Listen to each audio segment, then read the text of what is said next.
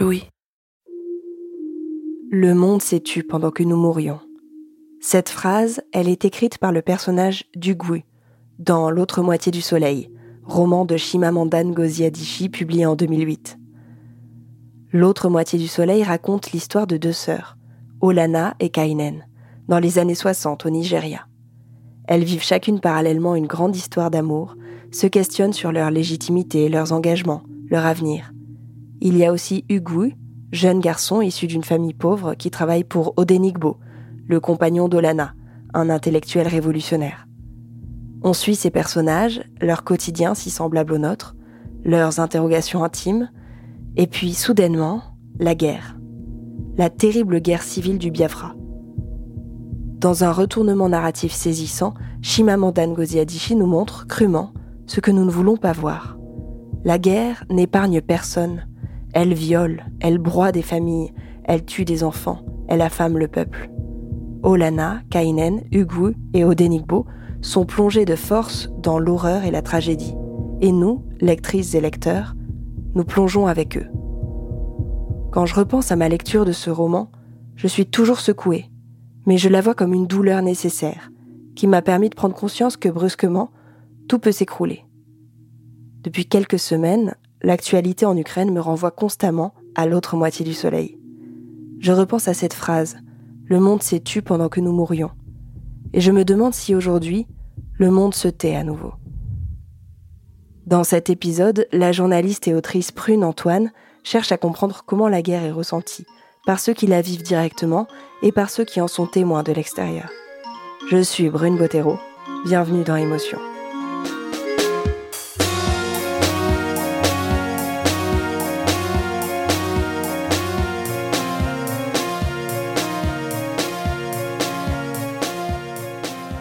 Comme souvent, tout a commencé sur Facebook. Le 23 février 2022, je poste ça sur mon feed. L'Ukraine est le pays où j'ai commencé à écrire et où j'ai trouvé l'amour. Mon premier roman débute à Kiev comme l'essentiel de ma vie d'adulte. L'Ukraine est mon point de départ, le pays des premières fois et des inconnus barrés, des espoirs et des luttes. Quand je suis revenue dix ans plus tard, enceinte de ma fille, j'ai vu une immense barrière couvrant un bâtiment de la place Maïdan et rappelant la révolution de 2014. Freedom is our religion. La liberté est notre religion. Le lendemain, la Russie envahit l'Ukraine, avec genre des tanks, des lance-roquettes et une armée de 200 000 hommes. J'ai l'impression d'avoir changé d'époque en une nuit. Passer des influenceuses véganes à la menace nucléaire est un réveil plutôt brutal. Ce n'est pas vraiment un changement d'heure, mais plutôt un retour en arrière. Je suis pétrifié en scrollant les sites d'infos.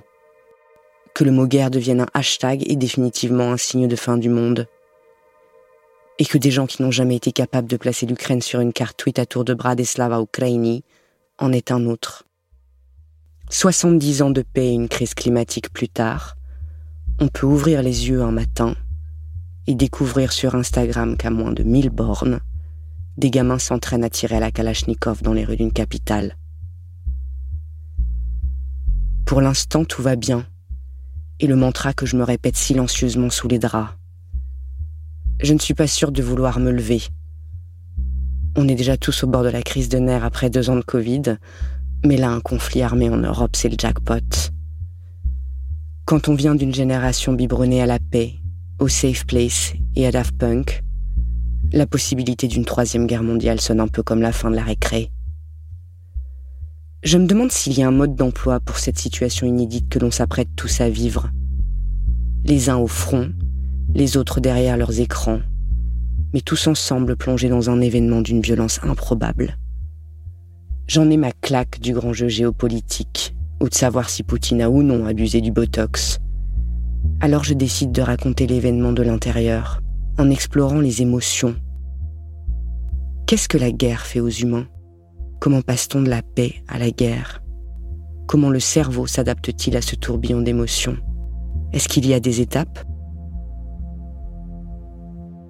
Au commencement était le choc, Lorsque le président russe Vladimir Poutine lance son opération militaire spéciale, je sens le monde qui se met à trembler, littéralement.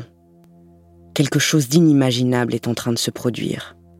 Quelque chose dont on sent confusément qu'il y aura un avant et un après. Une rupture profonde. Pour moi, le dernier moment comparable, c'est le 11 septembre 2001. Cette impression qu'il n'y a plus de pilote dans l'avion. Même mon voisin de palier s'improvise expert. C'est à cela qu'on reconnaît les crises graves. J'écris très vite à ceux que je connais qui vivent en Ukraine. Tatiana Kozak est une amie journaliste Kiev. On a le même âge, mais le mur de Berlin séparait nos deux enfances.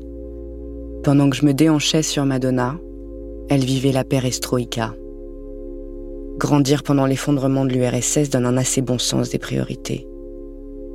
Visage rond et pommette haute, Tati possède une qualité qui manque à beaucoup de collègues. Elle écoute, plus qu'elle ne parle. Nous sommes au dixième jour du conflit. Les troupes russes sont massées autour de la capitale. Un dimanche soir, vers 20h, Tatiana apparaît derrière l'écran. Elle sourit. Faiblement, mais quand même. Je lui demande comment elle va. At the beginning, it was shock, and I couldn't believe what was going on, and uh, I was like, "What?" I would, uh, I mean, till the very first day, I couldn't. Je ne sais pas comment je me sens. Au début, tout le monde était choqué et personne n'arrivait à croire ce qu'il se passait. Moi, j'étais en mode mais quoi? Jusqu'au jour de l'invasion, je ne pouvais pas croire que ça arriverait. La plupart des gens me disent ça aussi. Maintenant, j'ai presque peur de m'habituer à cette situation. On entend les bombes de partout et on voit beaucoup de gens mourir. Kharkiv est complètement détruite. La périphérie de Kiev aussi. Toutes les petites villes alentours où les gens avaient l'habitude d'acheter des appartements parce que c'est moins cher que dans le centre. C'est une zone de banlieue pour les gens qui travaillent à Kiev. Tout ça a été bombardé et c'est comme si je m'y étais habituée. Mais je réalise toujours pas vraiment ce qu'il se passe.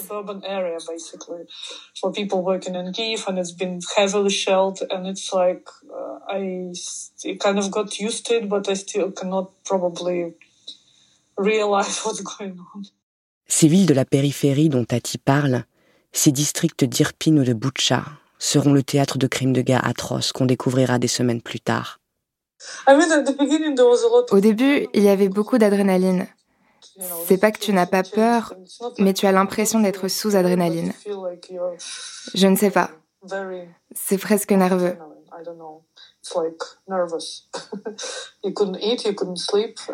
Tu ne peux pas manger, tu ne peux pas dormir. Puis ça redescend et tu te sens très fatigué. En ce moment, j'arrive à fonctionner normalement. Maintenant, je peux dormir, donc ça va. Très vite, Tati enlève ses écouteurs et prend un air tendu. Des collègues lui lancent quelques mots en ukrainien. L'alerte antiaérienne se met à résonner. Tati se lève précipitamment et doit changer de pièce. Elle se tapit dans un coin du couloir, son ordinateur sur les genoux. Dès les premiers jours de l'invasion, elle a quitté son appartement et emménagé avec d'autres journalistes dans un lieu plus sûr. Plus sûr, ça veut dire tout près d'un abri antiaérien.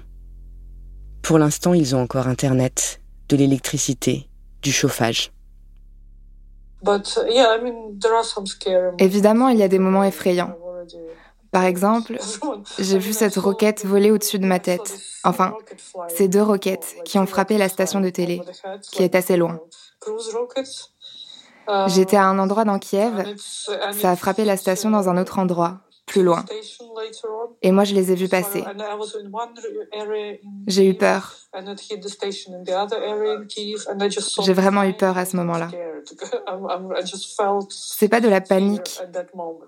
Quand tu as peur, tu penses juste, ok, il faut que je vive. Ensuite, tu redescends et tu te dis, ok, ce n'est pas encore le moment. Et ça redevient à nouveau normal. Enfin, si on peut dire normal. C'est vraiment des hauts et des bas d'adrénaline, tout le temps.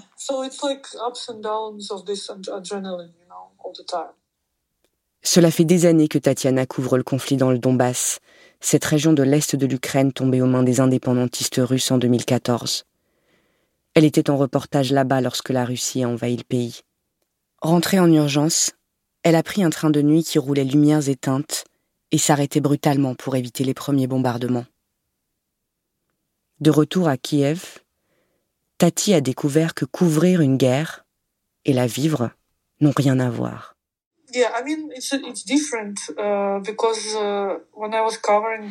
C'était très différent quand je couvrais le Donbass, parce qu'il y avait toujours un endroit sûr où se réfugier. Je n'avais jamais réalisé ce que c'est quand ta propre maison est en danger. Je réalise que maintenant. Le Donbass, c'est juste une région.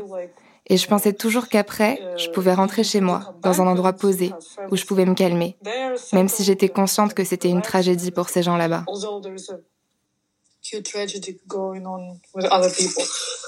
Là, elle a été interviewer les habitants réfugiés par milliers dans les couloirs du métro.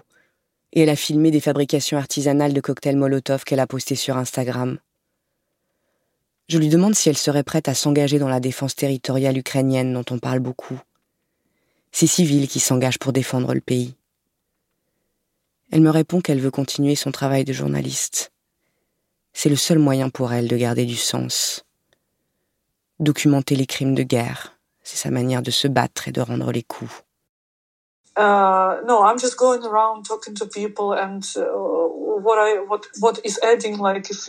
je sors faire mes interviews et je vais parler aux gens. Ce qui est différent aujourd'hui, c'est que si quelqu'un a besoin d'aide, que ce soit un contact, un don, retrouver un volontaire ou autre, si je peux aider, je vais essayer de trouver l'information.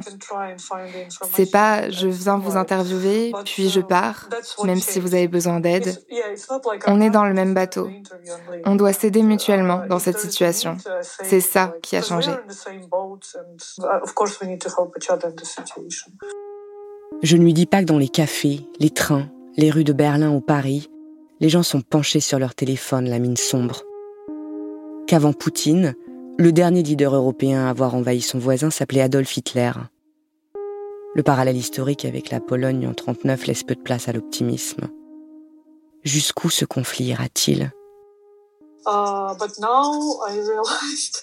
Mais là, je réalise que j'ai déjà fait mon sac. Il est prêt.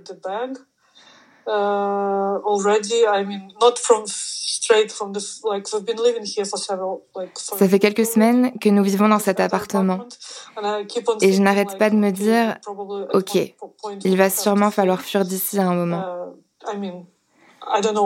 Je ne sais pas quand, on restera aussi longtemps que possible. Mais ce moment va probablement arriver. C'est pour ça que j'ai fait mon sac. Je n'arrive même pas à savoir ce qu'il faut que je prenne. C'est tellement difficile de tout laisser derrière soi. Tu dois te séparer de tellement de choses que tu as choisies soigneusement, aimer, collectionner. Je ne sais pas pourquoi je pense à ça, mais ça m'émeut beaucoup.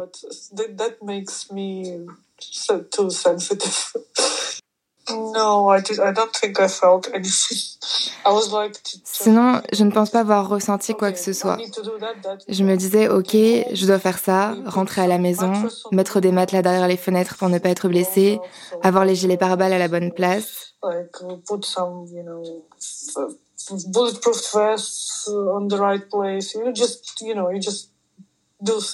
Tu fais les choses que tu as à faire sur le moment. Quand j'ai commencé à rassembler mes affaires, j'ai ressenti de la haine pour les Russes qui nous ont fait ça.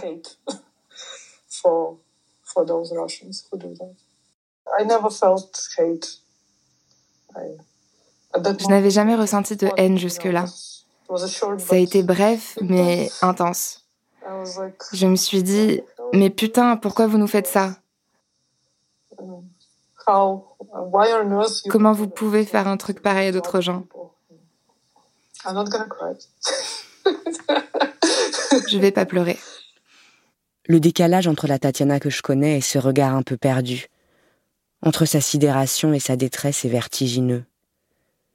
Je lui raconte que toute l'Europe soutient l'Ukraine et que les images de la résistance sont partout, dans les journaux télévisés ou sur nos fils d'actualité, que nous les admirons, que nous savons que leur combat est juste.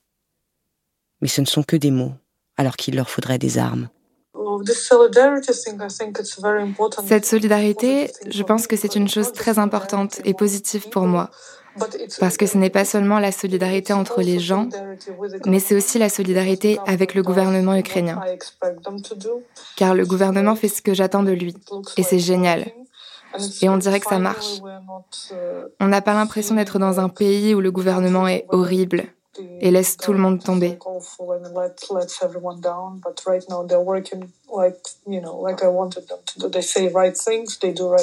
Là, ils font vraiment ce que je voudrais qu'ils fassent. Ils font des choses justes.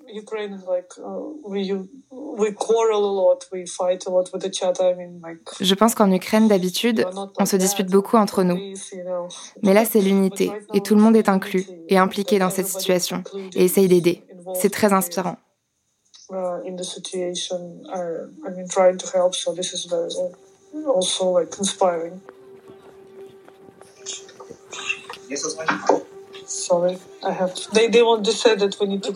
Euh, on vient de me dire qu'on doit aller à la cave, là, dans l'abri antiaérien. Au bout de 15 minutes, Tatiana doit raccrocher précipitamment. Le témoignage de Tatiana me bouleverse. Et pourtant, d'où je viens, la guerre fait partie du paysage. Je suis née en Lorraine, aux confins de la France et de l'Allemagne. Une région où il y a plus de monuments aux morts que de baristas, le long de la ligne bleue des Vosges, sur cette zone frontière de forêts et de faits divers, deux pays se sont fait la guerre trois fois sur moins d'un siècle, en entraînant dans leur haine le monde entier. Enfant, j'avais subi les visites scolaires de Verdun, les rédactions sur les poilus, et la gerbe des commémorations du 11 novembre qui annonçait principalement les gastros de l'hiver à venir. Tout cela résonnait comme un aimable bruit de fond, une série d'anecdotes un peu chiantes sur un passé révolu. Bref, des trucs de vieux qui ne risquaient pas de nous arriver à nous, les gamins du club Dorothée et du Minitel. En réalité, la guerre n'était pas si loin, deux générations tout au plus. Et de ceux qui l'ont connue de près, Jacqueline, la sœur de ma grand-mère, est la seule qui reste. Jacqueline avait 7 ans lorsque la Seconde Guerre mondiale a éclaté. En mai 1940, les troupes allemandes envahissent la France. En quelques jours, 8 millions de Français prennent la route. Jacqueline est parmi eux. On est parti en voiture, hein, on avait ça. Mais alors euh, une circulation, on n'avançait pas. Tellement que c'était, c'était l'exode. Alors tu sais, les exodes, c'est pas drôle, hein. On n'avançait pas. On n'avançait pas du tout tellement il y avait des files de voitures. Et à ce temps-là, il n'y avait pas beaucoup de personnes qui avaient des voitures. Hein. Mais c'était le, c'était vraiment euh, l'affolement, quoi. On, disait des tellement vilaines choses sur les Allemands, tellement, tellement des choses affreuses que on avait peur, qui nous prenaient tout, qui violaient les filles, enfin tout quoi, tout. Cela me rappelle ce que je vois aujourd'hui de l'Ukraine. Des trains blindés de milliers de personnes partent tous azimuts vers l'ouest Pologne, Tchéquie, Moldavie. La frontière est de l'Europe est une file ininterrompue de voitures, de valises, de tristesse. Le village de Jacqueline, celui où elle vit toujours aujourd'hui, s'appelle les Rouges Eaux. Comme un pied de nez à l'ennemi. C'est une référence au sang des soldats allemands tombés en 1870 et en 1914, qui avaient fini par colorer toutes les rivières du coin. Pendant l'occupation, c'est un général allemand qui prend ses quartiers dans la maison familiale. Nous, nous la cohabitation n'a pas été pénible parce que c'était des, des, c'était des gradés qu'on avait. Chez grand-mère, chez Manette et Lilis, c'était le général. Dis donc, quel honneur. et alors là, les troupes n'y venaient pas. Tu comprends? Quand il y avait un général quelque part. On n'était pas embêtés, on était tranquille avec le général. C'est malheureux de dire ça, mais c'était ça. Ils étaient sages. Alors c'était déjà une sécurité. C'est une drôle de litote pour dire que les filles n'ont pas été violées. La réalité, c'est que les viols de masse sont la partie immergée de la guerre. Un stigmate invisible, mais à vif. Un sujet longtemps resté hors des livres d'histoire et de droit. Je sais qu'il y aura des femmes violées en Ukraine, comme il y en a eu au Congo, en Algérie ou en Bosnie. Lorsque les Tchetniks, les milices serbes arrivaient dans les villages, la priorité des habitants était de vider toutes les bouteilles d'alcool. J'ai lu qu'à Kiev, la vente d'alcool avait été interdite par la loi martiale. Jacqueline n'en dira pas plus. Elle me parle du rationnement à Paris avec les tickets, une situation alimentaire terrible. À la campagne, on se débrouille. Les vaches pour le lait, la voisine pour les œufs, ou le marché noir. On n'a pas souffert de la faim du tout, hein, mais la peur, c'est terrible de souffrir de la peur, surtout la nuit. Puis on entendait beaucoup les avions quand même.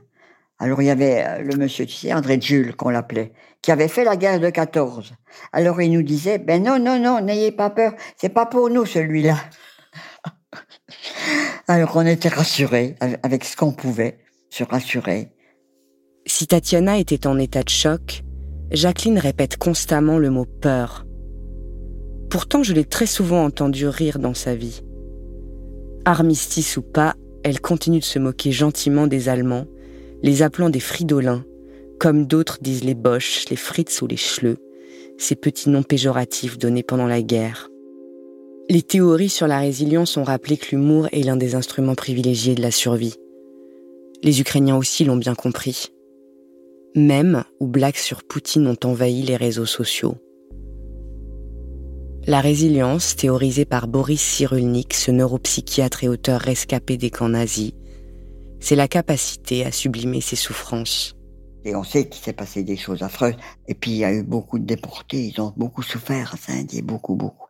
Eh ben, pour nous, non, on n'a pas vu des choses affreuses. Non, non, pour nous, euh, on avait peur. C'était la peur, tu vois. La peur parce qu'on savait pas d'un jour à l'autre ce qui allait se passer. Hein, c'était l'inquiétude. Ça a duré quand même l'occupation. Quatre ans, ma chatte. Quatre ans d'occupation. Eh ben, il fallait être très prudent, oui. Il fallait pas parler. Le mieux, c'était de pas parler. Même si on savait des choses, il fallait pas parler. Le récit de Jacqueline me ramène au présent. Est-ce que la peur traverse les générations? Et la loi du silence dont elle a parlé, cette chape de plomb, je l'ai souvent ressentie outre-Rhin, là où je vis depuis presque quinze ans. Pour moi, l'Allemagne est un pays coupable. Cela se sent partout. Dans l'accueil des réfugiés, dans la politique étrangère, dans cet embarras qui surgit dès que l'on parle de la Shoah. Parfois, je me dis que la majorité des grands-parents de mes amis étaient au mieux des Mitlaufer, ce terme qui qualifie les Allemands qui se sont contentés de suivre le courant sans vraiment adhérer au nazisme, au pire des soutiens de Hitler. C'est une impression bizarre. J'avais 25 ans quand je suis partie m'installer à Berlin. Et que mon propre grand-père ait combattu les Schleux et que je vive maintenant chez eux, était comme un petit clin d'œil de l'histoire. Pour d'autres, l'Allemagne n'a pas été un choix, mais une question de survie. Anas Modamani en est le meilleur exemple. Originaire de Damas, Anas est probablement le réfugié syrien le plus connu d'Allemagne. C'est lui qui, en 2015, dans un centre d'accueil berlinois, avait pris le selfie avec la chancelière Angela Merkel. Selfie qui deviendra l'emblème de cette Willkommen School Tour, culture de l'accueil allemande. J'ai rencontré Anas à cette époque. Il avait 18 ans, mais il ressemblait déjà à un homme. Grand, baraque, et le sourire lumineux de ceux qui ont échappé au pire. Depuis deux ans, il vit avec Anna, une Ukrainienne. Et c'est comme s'il était rattrapé par la guerre.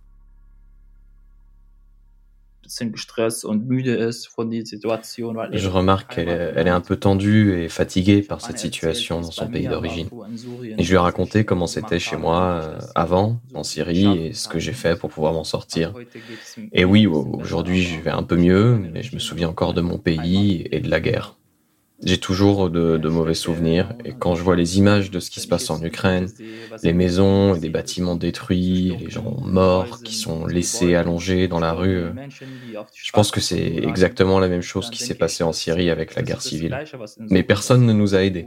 Là, tout le monde soutient l'Ukraine parce que l'Ukraine est très proche de l'Europe géographiquement. C'est un pays voisin. Mais et nous alors avant, je souhaitais aussi euh, que l'Europe prenne des sanctions contre la Russie et que quelqu'un arrête Poutine. Et maintenant que la guerre est si proche, alors oui, euh, on va le faire. C'est terrible ça.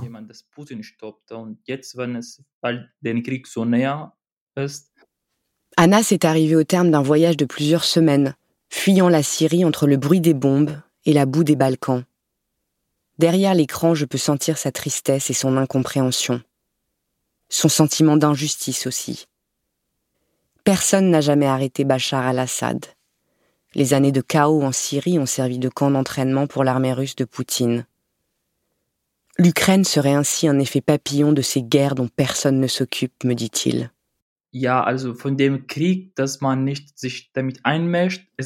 Tant de choses arrivent avec la guerre. Tout le monde devait faire attention et même avec les guerres dont personne ne se préoccupe. C'est très difficile.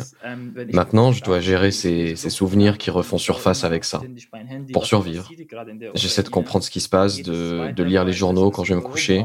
Je regarde toujours mon téléphone portable, que se passe-t-il en Ukraine, comment ça va évoluer, parce que c'est en Europe et ça me concerne maintenant. Je veux pas que la guerre arrive en Allemagne ou en Pologne. J'ai toujours voulu vivre dans un endroit où il n'y a pas de guerre. L'Ukraine et la Syrie sont deux guerres différentes, mais à la fin, ce sont les enfants qui meurent ou les civils qui n'ont rien à voir avec cela. Je suis toujours au courant de tout, que je sois au travail ou ici à Berlin.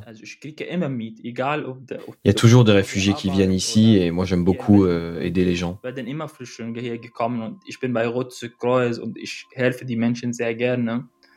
Anas, qui voulait devenir ingénieur, a finalement terminé ses études d'économie et rêve de journalisme.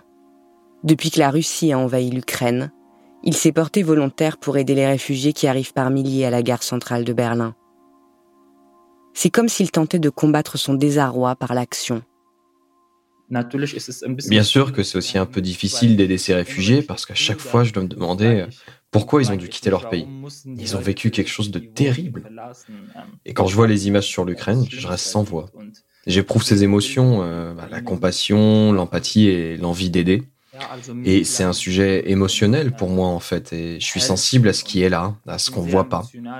Récemment, euh, il y avait toutes ces familles à la gare centrale qui voulaient aider, et j'ai seulement vu des femmes et des enfants, tous ces enfants qui sont sans père. Où sont leurs pères? Ils se battent contre les Russes en Ukraine. Et à cause des Russes, on ne sait jamais s'ils vont les revoir ou non. Et c'est tellement difficile. Alors j'ai les larmes aux yeux. C'est vraiment grave.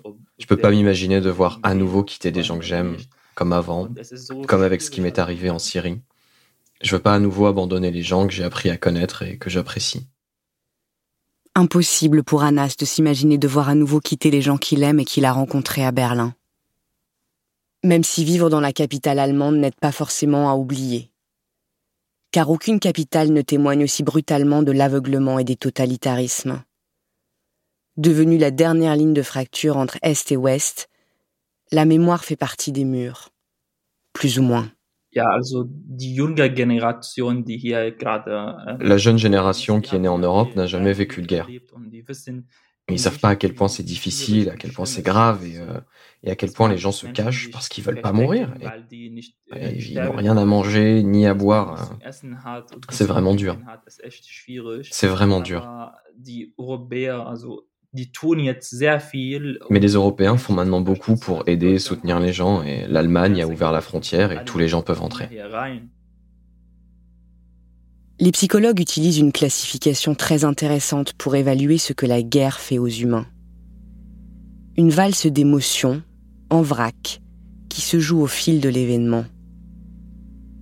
La première, c'est la sidération et l'incrédulité, comme Tatiana à Kiev. Puis cette terreur qui envahit tout et qui reste, exprimée par Jacqueline. Ensuite vient la tristesse, évoquée par Anas. Je regarde par la fenêtre. Même la météo est aux couleurs de l'Ukraine. Grand ciel bleu et soleil éclatant à ranimer les morts. Du côté du front, la neige continue de tomber avec les bombes. Je vois ces fosses communes et ces cadavres recouverts à la va-vite par des couvertures qui portent des sneakers aux pieds. Dans les années 90, il suffisait d'éteindre sa télé pour stopper le malheur. De l'Ukraine, tout est désormais visible en continu. Sans filtre, avec des hashtags. Lorsque j'apprends qu'après le bombardement de la maternité de Mariupol, cette femme enceinte blessée est morte avec son bébé, je chiale à gros bouillon devant mon écran. Je sais bien que les gens meurent tout le temps. C'est pénible d'ailleurs. Mais il y a peut-être des morts moins acceptables que d'autres. Les Américains utilisent ce terme, to relate, pour s'identifier. Depuis que je suis devenue mère, j'ai un cœur chamallow. Je m'identifie tout le temps. C'est comme si ma fille m'avait branché aux gens. Depuis elle, je sens le monde palpiter dans mes veines. Anna avait dit la même chose, qu'il ne pouvait pas se déconnecter. Nous voyons tout, nous entendons tout. Le champ de bataille est aussi sur nos smartphones. Les écrans font-ils barrière ou loupe? Où se situe la frontière entre ce que l'on perçoit et ce que l'on ressent? Je décide de poser cette question à Yael Reveni, une amie et réalisatrice de documentaires. Comme moi, Yael est née dans les années 80 mais en Israël. Elle dit qu'elle a toujours grandi privilégiée, avec l'idée de la guerre comme un bruit de fond en arrière-plan. Elle s'est toujours sentie en sécurité en Israël, jusqu'au jour où un bus a explosé devant ses yeux. Cet attentat suicide a changé ma perception de la guerre. Elle a changé ma réalité à ce moment précis, dit-elle. De son quotidien à Jérusalem dans les années 2000, durant la seconde intifada, Yael se rappelle une période effrayante où des cafés et des bus sautaient tous les jours. Uh, Je crois que partir à Berlin, ça voulait dire échapper à beaucoup de choses pour moi. Beaucoup de choses dont je n'étais pas forcément consciente à 25 ans quand j'ai emménagé ici. Et cette sorte de guerre gérable, et c'est l'histoire israélienne, cette guerre avec laquelle vous pouvez vivre, c'est un peu comme vivre sur un volcan en oubliant qu'il existe. Et je pense que c'est la technique israélienne. Tout le monde a un abri anti-bombe, mais il est décoré comme une chambre d'enfant. Et vous vous souvenez que c'est un abri anti-bombe quand vous réalisez que vous n'avez pas le Wi-Fi parce que les murs sont trop épais. Donc vous savez, puis vous oubliez. Et je pense qu'à long terme, c'est quelque chose qui a un prix, un prix psychologique. Le simple fait de savoir qu'il y a toujours une tension dans l'air et que ça peut s'enflammer très rapidement. Généralement, les guerres de ma vie sont ces mini-guerres. Um, elles s'enflamment très vite, puis se calment, et puis on n'en parle pas. Personne n'en parle une fois qu'elles sont terminées, jusqu'à la prochaine fois. Donc une fois par an, une fois tous les deux ans, il se passe quelque chose. On entend les sirènes, et les gens descendent dans leur abri anti-bombe, puis c'est juste terminé. Yael a le sens de l'humour que je préfère. Noir, comme les vêtements qu'elle porte. Dans son premier film, Farewell Herr Schwarz, elle raconte l'histoire singulière de sa famille, décimée par la Shoah. Aujourd'hui, elle vit avec un Allemand alors que la moitié de sa famille a été exterminée dans les camps. C'est dire à quel point elle croit en la rédemption, ou qu'elle a le sens de l'absurde. Bien sûr que nous aimons tous vivre en Europe, parce que cette Europe d'après-guerre, surtout d'après-guerre froide, historiquement, ce n'est pas vraiment comme ça que le monde a toujours fonctionné. La normalité avant, c'était la guerre, partout. Et cette idée que nous devons travailler ensemble pour éviter les guerres, pour apporter la prospérité à autant de personnes que possible, pour vivre une vie sociale confortable, euh, comment vous l'appelez déjà? Euh, Solidarité. En Europe, il existe une solidarité entre les différentes nations, entre les gens dans la société. Ce sont ces belles idées de gauche que je partage complètement et qui, j'espère vraiment, survivront. C'est pourquoi il a toujours été si bon d'être ici. Grâce à ce La La Land, surtout pour nous qui avons grandi dans les années 90. Il faut se rappeler qu'on avait cette logique McDonald's. S'il y a un McDonald's, t'es en sécurité. Je ne sais plus qui c'était déjà, un historien ou quelqu'un comme ça. Dans les années 90, il a dit qu'il n'y aurait pas de guerre entre pays qui ont un McDonald's. Et t'as vu, juste la semaine dernière, les Russes ont fermé les McDo dans le pays. Donc, cette logique du dollar, cette espèce de Bill Clintonisme qui veut que si tout le monde est riche et heureux, eh bien, la classe moyenne ne partira pas en guerre juste parce que les gens se sentent à l'aise.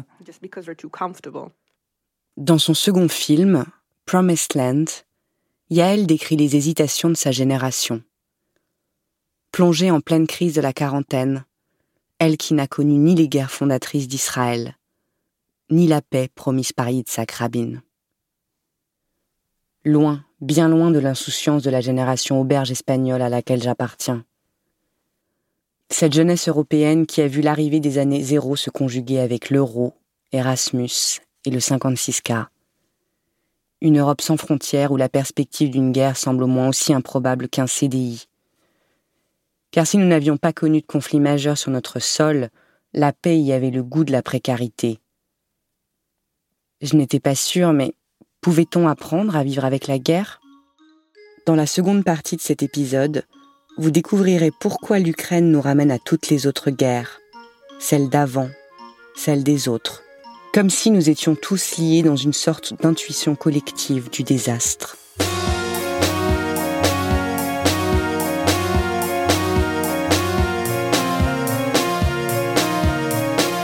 Venez d'écouter Émotion.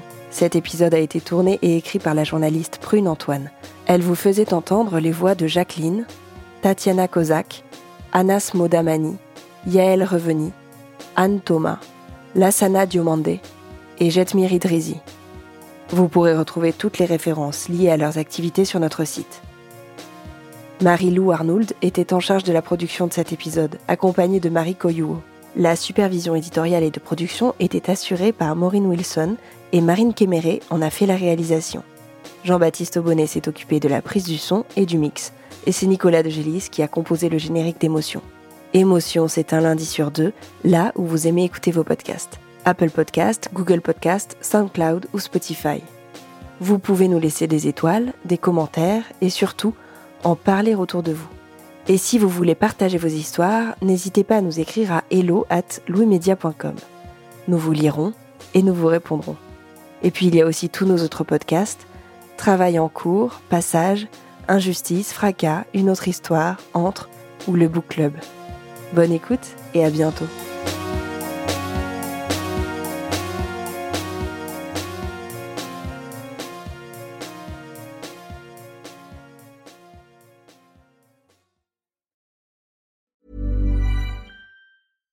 This message comes from BOF sponsor eBay.